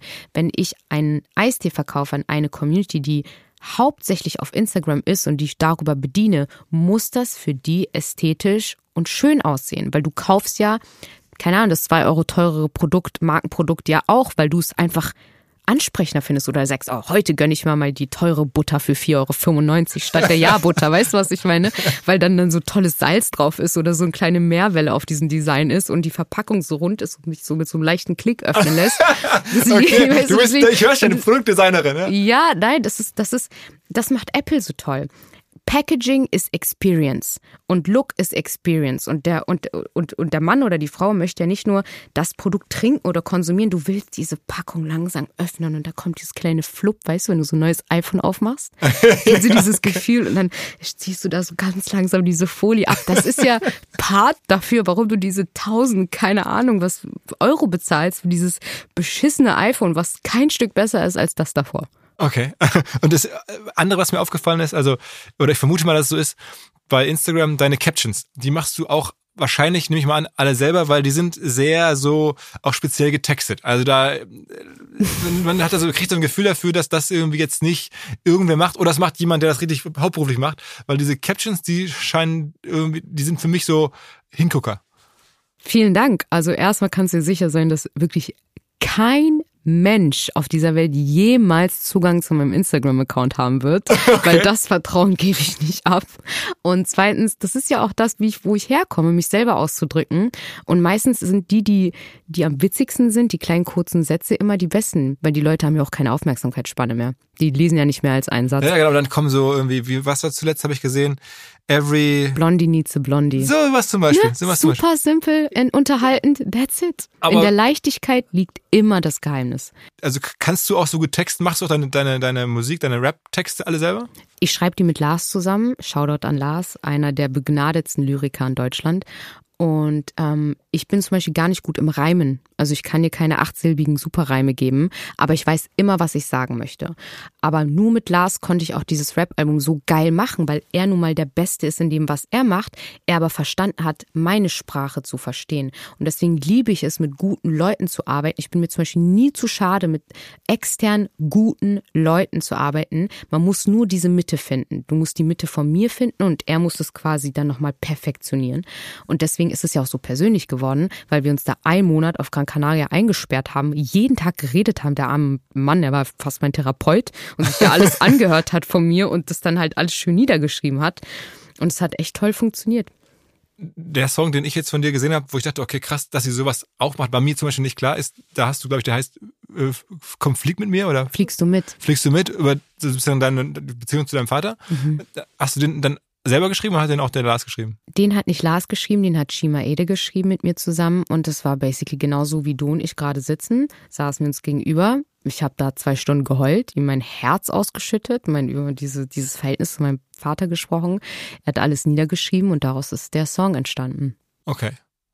Jetzt klingt das ja so alles nach einer unfassbaren Reise und klar, es gab ein paar Rückschläge, ähm, aber eigentlich war es eine Geschichte und trotzdem hast du vor kurzem, ähm, ich glaube, in einem Video erzählt oder einem, ja, ich meine, im, im Video habe ich es gesehen, dass du wohl überlegt hast, Ähm, oder manchmal denkst du dir, okay, scheiße, ich lösche jetzt meinen Account, ich höre jetzt auf. Und dass du dann sogar schon zu Hause sitzt und schon googelst, was würde ein Studium äh, oder wo könntest du jetzt irgendwie Business Management äh, studieren und dann schon dich da irgendwie in irgendwelchen englischen Business Schools umgeguckt hast.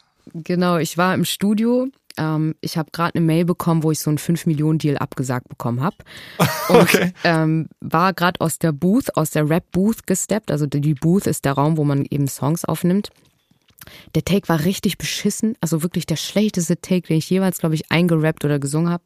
Ich bin rausgekommen, ich war vollkommen genervt und ich so, okay, jetzt googelst du mal, wie lange würdest du, würde es dauern, bis du deinen Abschluss hättest für Business Management in London, weil in London kannst du studieren ohne Abitur. Ja, okay, ja. Dann habe ich es eingegeben, da stand da so vier Jahre, ich war da 26, ich so, boah, mit 30.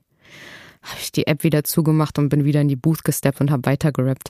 Aber natürlich spielt es natürlich auch so mit solchen Gedanken, halt einfach so ein bisschen was Ruhigeres zu machen, was nicht immer diesen mentalen Superfokus benötigt. Ähm, aber ich, ich glaube, das ist noch nicht der Weg für mich. Aber man, manchmal äh, hat man das Gefühl, wenn man dir so oder wenn man dich recherchiert, dass es schon so ist, dass du jetzt irgendwie nicht den Plan hast, unbedingt so eine Art Udo Lindenberg-Karriere zu machen oder so. Also bist irgendwie 70, 80 Jahrzehnte lang ähm, öffentlich Künstlerin zu sein, sondern dass du irgendwie sagst, okay, eines Tages kommt der Tag, dann ist es vorbei und dann will ich was anderes machen. Definitiv. Ich glaube, wenn ich gehe, dann gehe ich auch einfach. Also auch ohne Tschüss sagen, sage ich so, alles Gute, hat mich sehr gefreut. Äh, ohne große Worte. Aber meine Mama hat mir zwar beigebracht, diszipliniert zu sein, aber meine Mama hat mir auch vor allem eines bei, beigebracht und das ist La Dolce Vita. Also wirklich alles zu genießen, gutes Essen, gute Reise, das Meer. An jeder Blume, die sie, an der sie vorbeigeht, riecht sie, weil sie die unbedingt riechen möchte, wenn sie schön aussieht. Und ich komme einfach aus einem Haushalt, wo wir gelernt haben, viele, viele Dinge zu genießen. Und ich bin eine absolute Genießerin der kleinen Dinge im Leben. Deswegen habe ich gesagt, irgendwann eröffne ich eine Kokosnussbar auf Bali und die heißt dann Barbaras Kokosnussbar oder Babsis Kokosnussbar, weil ich glaube ich auch das ruhige Leben richtig, richtig toll finden würde.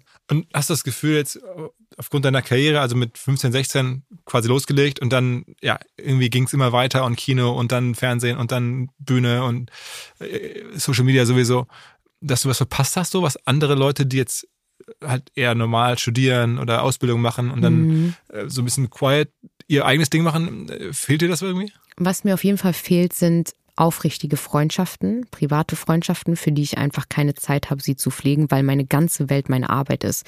Also ich kann jetzt hier nicht sitzen und rumhalten, oh, ich habe so wenig Freunde, sondern ich bin ja auch gar nicht bereit, mich auf andere Leute einzulassen, weil alles, was ich mache, von morgens bis abends immer irgendein Job ist. Und ähm, es reicht für, für meine Schwester, meine Mutter. Deswegen kann ich mir das nicht vorwerfen. Also das ist, glaube ich, das Einzige. Aber alles andere, ich bin oh mein Gott, ich, ich bin in so einer privilegierten Situation, für die ich natürlich auch gearbeitet habe. Aber wie gesagt, ich hatte sehr viel Glück, sehr viel Unterstützung von den richtigen Leuten. Ich habe viele gute Entscheidungen getroffen zum Glück. Und deswegen sind die kleinen Opfer, die ich bringe, alle vollkommen in Ordnung für das, was ich, wofür ich einfach maximal dankbar bin.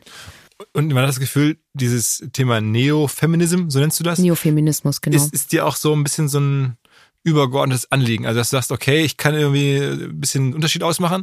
Äh, wenn ich, das ist mal ein bisschen deine Botschaft, so kann man das sagen? Aber das, es ist meine Botschaft, definitiv. Aber das ist auch das, was ich von tiefstem Herzen lebe und fühle. Und, und, und ich bin, Feminismus ist nicht Feminismus. Feminismus ist einfach Gleichberechtigung. Und jeder Mensch auf dieser Welt sollte Feminist sein oder Feministin sein. Das ist absolut so eine absolut normale, grundlegende Sache. Also alles schwarzer 2-0. Ja, nee, Ali Schwarzer ist ja genau das Beispiel, was ich meine, entweder hübsch oder schlau. Ähm, du kannst nicht beides sein, in vielerlei Hinsicht. Okay. Zum einen hat sie dann auch, ihr Feminismus ist auch vor allem weißer Feminismus, das heißt nicht inklusiv. Wir inkludieren halt auch behinderte Frauen, schwarze Frauen, POCs, alles Mögliche. Also ich kann mich, ich kann nicht mich eine Feministin nennen, wenn ich nur mich als weiße Person sehe und sage, das ist Feminismus. Feminismus ist so viel mehr. Ich glaube, das ist definitiv nicht der richtige Podcast dafür, um weiter auszuholen. Aber wir müssen einfach dieses, dieses misogyne Denken wirklich loswerden, was wir in der Gesellschaft haben. Und deswegen bin ich dafür. Ich bringe überall meine Regisseurinnen mit rein oder Frauen, mit denen ich gerne arbeite. Ich drücke die in jedes Projekt rein, weil man sagt, man stellt immer die Leute ein, die so aussehen wie man selbst. Warum sind denn so viele Unternehmen in Deutschland so weiß und männlich bezogen, weil die einfach, die sehen alle gleich aus. Das ist unfassbar. Und deswegen mache ich genau dasselbe wie ihr. Ich stelle auch alle, ich hole alle meine Frauen rein und ich hole nicht nur Frauen rein, weil sie Frauen sind, sondern fucking talentierte Frauen. Und mein Gott, die müssen einfach nur gesehen werden und den Space bekommen. Und das ist das, was ich machen möchte. Und deswegen, ich stehe außen nach Feminismus, aber was ich vor allem mache, ist intern dafür stehen. Ich vertrete das intern. Bei jedem Projekt, wo ich bin, drücke ich die da rein und sage, ohne sie mache ich das hier nicht. Okay. Um jetzt den Dreh wieder zurück zu unseren Kernthemen zu finden, ähm, wollte ich dich noch fragen, ähm, verfolgst du, was Mr. Beast macht, der YouTuber? Mr. wer? Mr. Beast. Mr. Beast. Kennst du nicht? Oh Gott, nein. Der größte, heutzutage der größte YouTuber der Welt. So der, also Jimmy Donaldson heißt der, glaube ich, so ein Prozent der Weltbevölkerung gucken angeblich seine Videos. Was? Ja, Mr. Beast. So Was macht der denn für Content? Der, ach, der macht alles Mögliche. Der macht so irgendwie, spielt so Squid Game nach und lässt sich irgendwie eingraben, so, so irgendwelche krassen Dinge. Also investiert mhm. auch wahnsinnig viel in seine Videos, verschenkt so Sachen. Ähm, ist das nicht das Faszinierende am Internet, wie, wie groß und erfolgreich Leute sein können? Aber wenn man in seiner eigenen Bubble ist, dank der tollen Algorithmen, die wir haben auf TikTok, auf YouTube, dass man nichts von denen mitbekommt. Absolut nichts. Das ist unfassbar. Ich bin so in meiner Feminismus, Mr. Wissen to Go, Fashion, Beauty, Skincare, Rap-Bubble, dass ich von diesen Menschen zwischen noch nie was gehört habe, weil der Algorithmus dir ja das zeigt, was du ja anklickst. also hätte ich bei vielen gedacht, bei dem jetzt nicht. Aber ich meine, ja. man merkt's. Man, ja sagen wir dann, bist du aber auch dann deiner Kulturbubble, dass du sagst, okay, dann gucke ich mir Arte-Dokus. Also dann bist Voll. du so ganz raus. Genau. Spielst du manchmal so für dich selber Oboe oder wie so? Nee, ich spiele gar nichts mehr tatsächlich. Das habe ich alles geschmissen. Ich konzentriere mich wirklich nur auf Stimme und Tanz. Ähm, Patti ist die, die unfassbar gut Geige spielt und auch Klavier. Und immer noch? Ähm, genau, immer noch, ja. Aber wir haben natürlich, also ich meine, du lernst so viele Instrumente, natürlich spielst du nicht dein ganzes Leben lang diese verdammte Klarinette oder diese Boa. Gott, Klarinette war grausam. Ich fand's grausam. Ich war eher so eine Performerin und äh, Patti ist die, die mit den Instrumenten gut ist. Und liest du noch so viel? Also ich frage dich deswegen, weil es gibt eine Anekdote über dich. Du warst bei Joko in der Show. Mhm. Ähm, wer steht mir die Show? Und da gab es so eine Frage, also das ist dann bei mir im äh, Algorithmus angespült gekommen. Ich dachte, okay, what the fuck? Wo du irgendwie, ich glaube, 28 Harry Potter Charaktere mal so eben nacheinander aufzählen konntest und hast irgendwie mhm. Harry Potter scheinbar auch vollgefressen. Naja, wie gesagt, wir durften ja kein Fernsehen gucken, wir durften immer nur Instrumente spielen. Deswegen die Bücher, die wir hatten, wurden halt dann rauf und runter gelesen. Harry Potter jeden Sommer, jeder, jeder Band wurde gelesen. bis zum geht nicht mehr. Aber ich sagte tatsächlich, komm überhaupt nicht mehr zum Lesen. Das einzige Buch, was ich gelesen habe, ist das von meiner Schwester eben. Äh, schlechtes Vorbild, gute Vibes heißt es. Und ich sag dir ehrlich, also wirklich mal nach langer Zeit ein Buch zu lesen, ich lese drei Seiten und mein Fokus schweift ab, weil auch ich dank TikTok und Social Media meine Aufmerksamkeitsspanne ist vollkommen ist scheiße, oder? richtiger Horror. Ich habe zwei Wochen gebraucht und ich so, guck mal, Babsi, du liest jetzt heute drei Seiten, morgen liest du vier, übermorgen liest du fünf. Und da musste ich mir das langsam durchlesen, dass ich wieder reinkomme im Buch. Das, ich konnte es nicht fassen. Ich war schockiert von mir selber, weil alles, was wir gemacht haben, ist in unserer Kindheit Bücher zu lesen. Deswegen, also das ist, ähm, ja, das kommt ein bisschen zu kurz bei mir leider. Okay, und jetzt erstmal noch die Tour. Gibt es da noch Tickets für die Tour? Es gibt noch ein paar Tickets. Also, wenn du schnell willst, nein, ich setze dich auf die Gästeliste. Natürlich. Kommst du denn zu meiner Tour? Äh, wenn du mich einlädst, komme oh ich. Oh mein Gott, du musst unbedingt. Hamburg. Kommen. Ja, ja, das ist auch noch der Tourabschluss. Ist ja dein Hometown. Also ja, genau. Deswegen war es mir wichtig, dass das die letzte Stadt ist. Okay, okay, okay. Also, wer ähm, dich sehen will, klar, es gibt Instagram. Ähm, aber das wollte ich auch noch fragen. Du hast ja gesagt, ich wollte jetzt nicht eigentlich schon Schluss machen, aber die Sache ähm, finde ich auch noch interessant. Ähm, irgendwo hast du es auch gesagt, dass ähm, jetzt, wo du ein bisschen älter geworden bist, es ein Problem für dich ist, dass du gar nicht mehr so dieses eine Outlet hast, wo du so richtig viel sagen kannst. Du machst jetzt Musik und so ein bisschen Instagram, aber das sind ja nur sehr kurze äh, Möglichkeiten, sich zu äußern. Mhm. Und früher bei YouTube hattest du halt richtig stundenlang die Möglichkeit, äh, sagen wir mal, so dich darzustellen. Und deswegen hast du jetzt einen Podcast angefangen. Genau, es ist ein YouTube Podcast, also quasi eine YouTube-Show, aber wird eben auch als Podcast veröffentlicht. Und ich habe das gebraucht. Ich habe irgendwie eine neue Plattform gebraucht, weil ich nicht mehr die quirlige YouTuberin von 19, 20 Jahren nun mal bin, die da halt einfach lustige Videos macht, sondern ich bin einfach ein bisschen gereift. Ich habe eine festere Meinung, eine klare Haltung. Und deswegen dachte ich, das ist genau das Richtige, was ich jetzt brauche, um trotzdem mich mit meiner Community verbinden zu können und denen meine aktuellen Gedanken teilen zu können und, und, und sich zeigen zu können mit ja, mit vielem Wissen, was ich, was ich gar nicht so ernst in YouTube-Videos rüberbringen kann. Und ich glaube, ein Podcast ist eben genau das Richtige dafür. Es kam gerade die zweite Folge raus. Ich drehe jetzt übermorgen die dritte Folge. Es gibt es einmal im Monat und bis jetzt kommt es richtig, richtig toll haben auch schon an. Millionen Abrufe, habe ich gesehen. Yes. Also dann, es war Shindy war der erste Gast mhm. und dann eine Ali Schalemann war die zweite Gästin, ne? genau. Und wer kommt jetzt? Ja, darauf kannst du gespannt sein. vielleicht mein neues Signing bei Juicy Money Records. Vielleicht ah, meine erste Künstlerin in meinem Musiklabel. Wie, wie, wie, scoutest du deine Künstler? Also, oder Künstlerin? Oh, ich gucke. Also, du musst dir vorstellen, ich kenne jeden Newcomer und jeden Newcomerin. Ich bin komplett in der Musikbubble. Ich gucke mir alles an. Ich, ich möchte ja immer up to date sein und ich finde es auch einfach interessant. Und ich habe die Künstlerin schon vor eineinhalb Jahren gesehen und dachte mir so. Aber gesehen heißt du bei YouTube gesehen? Oder? Auf Instagram. Auf Instagram, okay. Und ich so, mein Gott, wer ist das? Aber ich war da noch nicht bereit. Und seit diesem Jahr habe ich das Gefühl, ich kann meinen Fokus auch jemand anderes geben und jemand anderen aufbauen mit den ganzen Learnings, die ich jetzt gemacht habe in den letzten neun Jahren. Und das vollkommen jemandem geben, den man null kennt, kaum eine Reichweite hat und ja, sie aufbauen, weil sie erstmal unfassbar talentiert ist, ein Riesenpotenzial hat. Ich gucke halt nach allem. Ich gucke aufs Visuelle, ich gucke, ob jemand schauspielern kann, ich gucke, ob jemand das gewisse Etwas hat. Wie klingt die Stimme? Kann man daraus noch was machen? Wie ist die Performance? Welche Beats werden gepickt? Das sind alles so Sachen, die mir einfach wichtig sind und ich glaube, ich habe wirklich jemand ganz Tolles gefunden. Okay, also dann sage ich nochmal, wer dich jetzt sehen will, der kann dich demnächst in deiner Podcast-Video-Show sehen mit deiner neuen, dem neuen äh, Talent. Ich bin gespannt, wer da kommt. Yes. Ähm, dann ja auf, auf Tournee. Äh, und dann bist du Weihnachten so langsam durch, ne? Dann ist, dann ist nee, vielleicht kommt dann noch in Richtung Silvester was. Okay, wow. also nee, Krass. mein Urlaub beginnt erst Mitte Januar. Bis Mitte Januar habe ich keinen Urlaub und dann haue ich einen Monat rein und dann geht's auch schon weiter mit nächsten Touren und Festivals und Alben und so weiter. Und, so. und dann verrate ich auch noch, dass wir, also ich und meine Kollegen jetzt versuchen, ja. dich zu überreden, nächstes Jahr im Mai zum Festival zu kommen. Mal gucken, ob es uns gelingt. Das gelingt ähm, doch zu 100 Prozent, ja, oder? ich habe ein bisschen Angst vor deinen... Äh, vor der Gage? Ja, genau, oder, für, genau. oder, für, die Kosten für die Bühnenshow. Für beides, für beides. Beides, beides.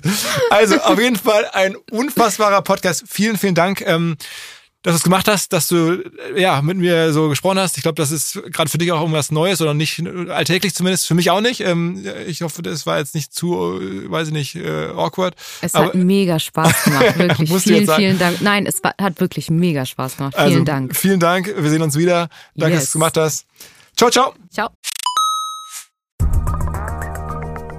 Überraschende Zahl hätte ich so nicht erwartet, aber es soll wohl tatsächlich stimmen, dass für 70 Prozent der Arbeitnehmerinnen und Arbeitnehmer, dass deren Führungskräfte für deren mentales Wohlbefinden genauso wichtig sind wie die Lebenspartnerinnen und Lebenspartner. Also wenn man arbeitet, in 70 Prozent der Fälle ist der Chef, die Chefin genauso entscheidend, wie wohl man sich fühlt mental, wie der Partner, die Partnerin. Das finde ich schon krass und deswegen gibt es immer mehr Lösungen genau dafür. Und eine, die wir bei OMR hier intern nutzen, die heißt Open Up, die 1 zu 1 Gespräche ermöglicht für Mitarbeitende, die Gruppengespräche ermöglicht mit Psychologen, Live-Workshops, Masterclasses, die einfach hilft, die Firma mental gesund zu halten, die Tools zur Verfügung stellt für Führungskräfte, um ein sicheres Arbeitsumfeld zu schaffen und die am Ende Teams in die Lage versetzt, besser mit den mentalen Herausforderungen des Arbeitsalltags klarzukommen, was was am Ende natürlich dann auch die Produktivität einer Firma und die Zufriedenheit der Menschen darin steigert, ganz klar. Wer jetzt also sagt, was ist dieses Open Up? Wir setzen es bei OMR selber ein. Wer das kennenlernen möchte, der findet alle Informationen unter openup.de slash Unternehmen oder in den Shownotes dieses Podcasts. Zurück zum Podcast. Dieser Podcast wird produziert von Podstars bei OMR.